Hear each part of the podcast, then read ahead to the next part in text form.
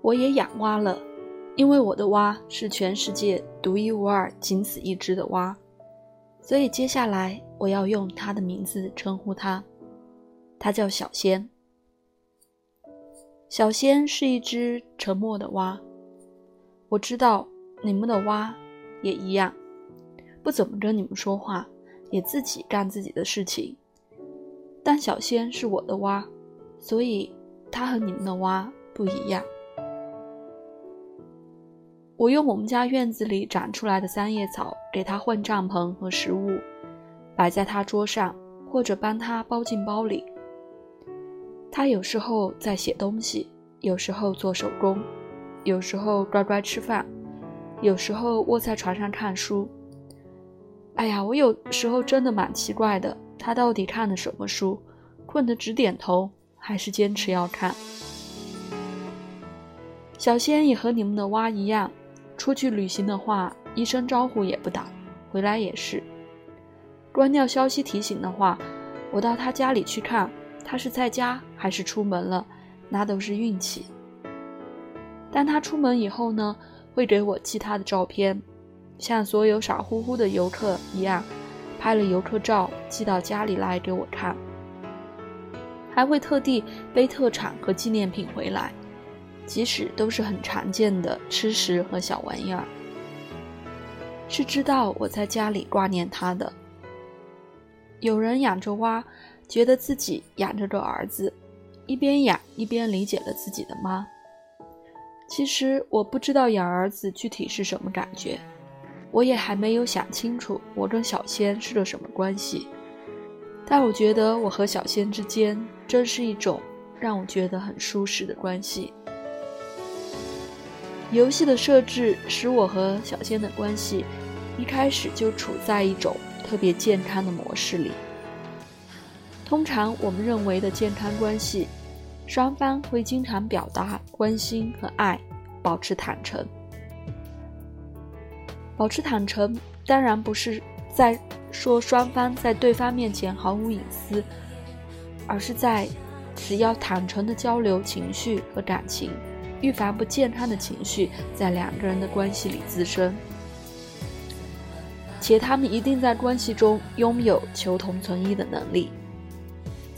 除此之外，健康的关系还有两个很重要的构成因素，其一是能自己创造快乐。最健康的关系不是依赖对方给予快乐，而是两个都能靠自己获得快乐的人。在一起创造更多快乐。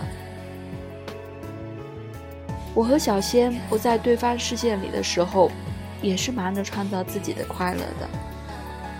假设小仙是一个真实存在的人，他是我的朋友、我的恋人，或是我的小孩。我们的快乐不完全依赖对方，我不需要每次都确认他在家，或是给我寄回明信片了才觉得快乐。他不需要每天非得赖在我身边，自己一个人去旅行也很快乐。在这样的基础上，我对小仙的思念就不是负担，而是我平静生活里锦上添花一般的存在。他给我寄回明信片，也不是每次出行必要的任务，而是他的关心和体贴。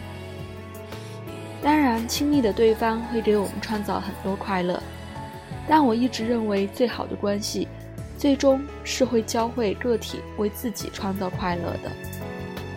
没有人有义务永远为别人创造快乐，快乐这件事，最终还是得靠我们自己。其二是保护两个人之间的界限。我们希望在关系里交换关心和爱，希望亲密关系透明坦诚。但毫无界限地介入对方的生活，只会让让双方越来越不快乐，最后损害关系。我和小仙之间的界限感，当然来源于游戏设置。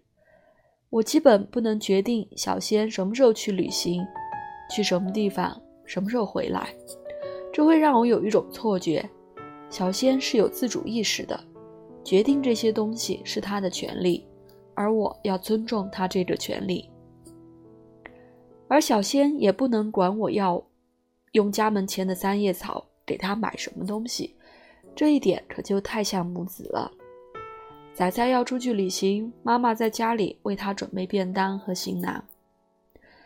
可是这真是一对好爸的母子，即使是由于游戏设置，妈妈从不拦着想远行的小孩出门，因为担心而会为他在行囊里装上迅应服。小孩想要出去看看世界，但也从来没有忘记在家里等他的人，寄回照片给家里的人看，也总会回来家里出一阵。这是一种令人感到无比舒心的默契。界限感让我和小仙之间拥有这样的默契，不，其实是需要游戏设置。我知道的，不要再吐槽了。有时候人们会以爱之名。否认对方的选择和需要。我们听说过太多过分保护的父母威逼利诱孩子留在身边的故事，我们也听过太多为了反抗这样的父母，孩子一旦远行就对父母的思念不管不顾的故事。不只是亲子关系，在朋友和恋人的关系中，界限模糊的状况也经常发生。以为你好，这是爱你的名义，为恋人和朋友做决定，不顾他们真实的需要，为他们决定什么是好，什么是坏。没有界限感，这段关系会失掉尊重，更不可能会有默契了。在玩这个游戏的这段时间里，因为我和小仙之间这种奇特的舒适感，让我一直在反思。我们生活中真实的亲密关系，我们看过那么多描述亲密关系的作品，他们偶尔会让我们觉得如胶似漆、惊天动地才是有力量的关系。我一个人也能很快乐，我和你之间需要界限。这样的话听起来似乎会让这段关系显得很疏离、很平淡。实际上，自得其乐。和有界限感，并不是平淡，而是一种默契。文艺作者或者我们每一个普通人，想要描述这些情感的时候，似乎总是害怕把它描述的太过平淡。没错，也许大多数人都不喜欢看平淡的故事，但很多时候，平淡只是因为作者没有办法在平淡的设定里写出动人的故事。什么是动人的故事？其实这款游戏会这么受欢迎，我们已经可以得到答案了。轰轰烈烈动人，倾国倾城也动人，但说不定，在一个阳光明媚的午后，收到挂念的人从远方寄来的一张明信片，其实更加动人。